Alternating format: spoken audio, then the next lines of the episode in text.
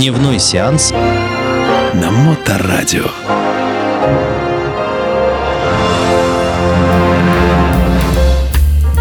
Приветствую вас, мои дорогие братушата и сеструча. С вами Дмитрий Колумбас и программа «Дневной сеанс». Сегодня мы с вами, ребята, поговорим о гангстерском кино. Да, я расскажу вам, как формировался образ гангстера в кино и какие факты реальной истории вдохновляли создателей известных фильмов про мафию. Ну, ни для кого не секрет, что гангстеры на экране существуют почти столько же лет, сколько и звук в кино. Никто не помнит немых фильмов про гангстерах, а вот как только появился звук, то сразу появились фильмы о гангстерах. А кино про преступность без преувеличений а, можно назвать одним из самых популярных жанров – он очень богат на культовые образы, дорогие костюмы, прекрасные, очаровательные женщины, ну, естественно, бандитский кодекс чести, соседствующий ну, с кровавой борьбой за власть и за деньги. И мастера этого жанра могут вызвать сочувствие героя, даже если этот герой последний негодяй. Но многое из того, что мы уже считаем, э, так сказать, клише, создала не авторская фантазия, а сама жизнь. И поэтому мы попытаемся э, разобраться в 90-летней истории гангстерского кино. От первого фильма «Маленький Цезарь» до «Ирландца» Скорцезе. Ну что ж, а первым, э, кто у нас, естественно, всплывает в памяти, это, естественно, король Чикаго, Аль Капоне, человек со шрамом, который он получил в драке ему лезвием распороли лицо. Еще при жизни он стал знаменитостью практически мирового масштаба потому что он получал письма со всех концов света. А, а журналисты выстраивались в очередь, чтобы ну, задать ему пару вопросов, то есть как, что.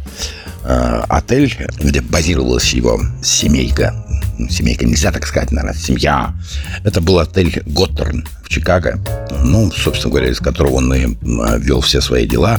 И все экскурсоводы, которые а, водят экскурсии, они называли это замком Капона. Вот. Одним из первых а, гангстерских фильмов а, это был фильм «Маленький Цезарь» 1931 год. Но только завязка то есть приездом героев Чикаго из Нью-Йорка была взята из реальности. Все остальное, то есть это уже на усмотрение режиссера, то есть как бы выдумывал все, потому что не было информации, что, как там происходило в этих семьях, да, вот. А, но сами бандиты были показаны э, без э, морализаторства и осуждения. Американский кинокритик Джеральд Пири назвал главного героя символом депрессии, человеком совершенно выбитым из колеи и одиноким, и заброшенным. Про Аль Капон он так и сказал, наверное. Тот человек, который бейсбольными битами разбивал голову при общем собрании людей. То есть, помните, это как раз э, неприкасаемый фильм, да, э, с Костнером, э, с Шоном Коннери, Гарсией. И в главной роли там, напоминаю, был Роберт Де Ниро. Он играл именно Аль Капон. Ну, ладно. А об Аль Капоне ходили самые разные легенды. То, что он давал девушкам гардеробщицам не меньше 10 долларов. То есть, чтобы по нашим временам это где-то порядка ну, сотки баксов, короче, он кидал чаевых официантам. То есть, по 100 долларов он оставлял. А каждую зиму, то есть, он отдавал приказы угольным складам, магазинам предоставить одежду, продукты уголь беднякам. Напоминаю, что это как раз вот э, времена Великой депрессии, да. То есть о нем писались романы, исторические, психологические исследования, даже посвящали ему стихи, представляете? Но все это как бы миф, на самом деле. Просто миф. И в 1932 году появляется фильм «Лицо со шрамом». То есть тут уже начинается откровенное заигрывание со Славой Капоне – Сценарист фильма Бен Хейт в прошлом работал журналистом в Чикаго и даже был знаком с Капоне и с другими бандитами. Имена в фильме были вымышлены, конечно, но сами события были хорошо знакомы по газетным заголовкам, потому что там Валево было конкретно, там они стреляли, взрывали. И тут и убийство э, ирландского главаря мафии Дино Бенниана. И, помните, в «Джазе только девушки» была сцена расстрела в гараже, то есть это Боня в День Святого Валентина, так сказать, так ее и назвали. Но эти фильмы мало чего давали понять в отношениях внутри мафии. Предлагаю взамен мифы, там, дополнительные фантазии авторов, то есть что они там напишут. Но самое главное, что э, сразу с ними связывались представители мафиозных кругов и говорили, так, давайте да, поаккуратнее показывайте это самое, да. Но поскольку, поскольку они сами не знали внутреннего движения там мафии, то есть они все это как бы как выдумали, да. Ну, тем более люди Капоне требовали от сценариста, чтобы главный герой, вот э, Тони Камонте, не был похож на их босса. То есть, ну, там изопов язык, там завулированность, там туда-сюда, да. И тем не менее, именно лицо со шрамом не путать с лицом со шрамом с Аль Пачино, да, который был позже, мы о нем тоже поговорим об этом фильме. Вот, перенес все-таки на экран манеру Капона одеваться, сформировав такой канонический гангстерский стиль, да, то есть как бы... А Капон никогда не скупился на одежду, которую мы шили только на заказ. Один костюм а, мог стоить по нашим а, нынешним ценам где-то порядка 10 тысяч долларов. То есть, а этих костюмов у него было, поверьте мне. Капона представлял в костюме тройки, такой в полосках, классической белой рубашке, шелковые галстуки и обязательно платком в нагрудном кармане пиджака. Опять-таки, ему не мешало это достать биту и кому-то расколотить башку во время э, небольшого обеда. Вот. Лицо Шрам был продуктом своей эпохи и став результатом массы компромиссов с центрами. Им не нравилось обилие насилия и романтизации преступности. Голливуд 30-х, на самом деле, был крайне пуританским – Контролирующие производство люди наставили, что все социальные проблемы возникают по причине неправильных межличностных отношений, и общество, экономическая ситуация к этому отношения никакого не имеет. Просто, ну, картинка появилась красивая, да, и ее показали. Харизматические антигерои появились на экране на фоне Великой депрессии и общего социального пессимизма. И поэтому в 30-е годы у нас а, завершались небольшим количеством фильмов про мафию. Это «Маленький Цезарь» в 31 году, «Враг общества» в 31 и «Сущее лицо США» 32 года. И все эти фильмы, то есть про Аль Капоне.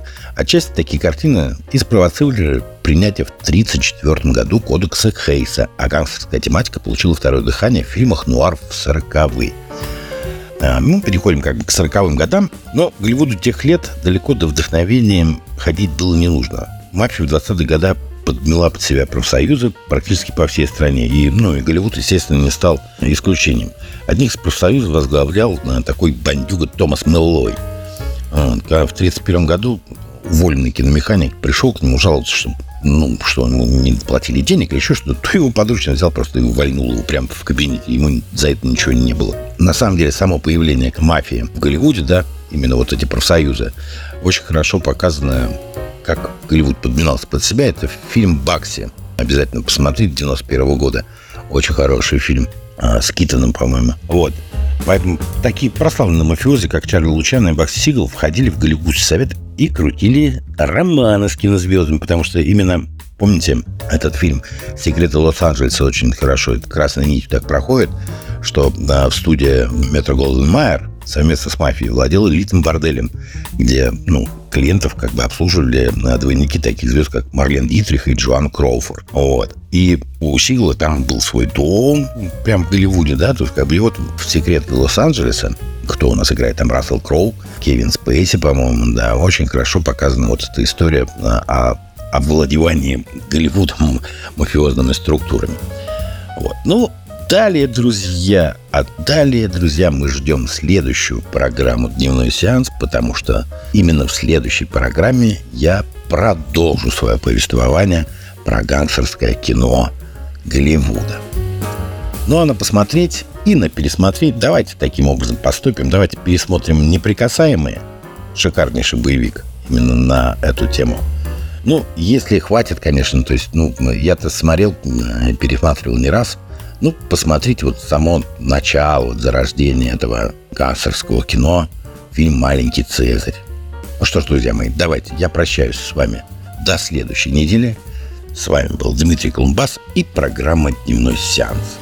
Ходите в кино, смотрите кино, любите кино. Пока. Дневной сеанс на Моторадио.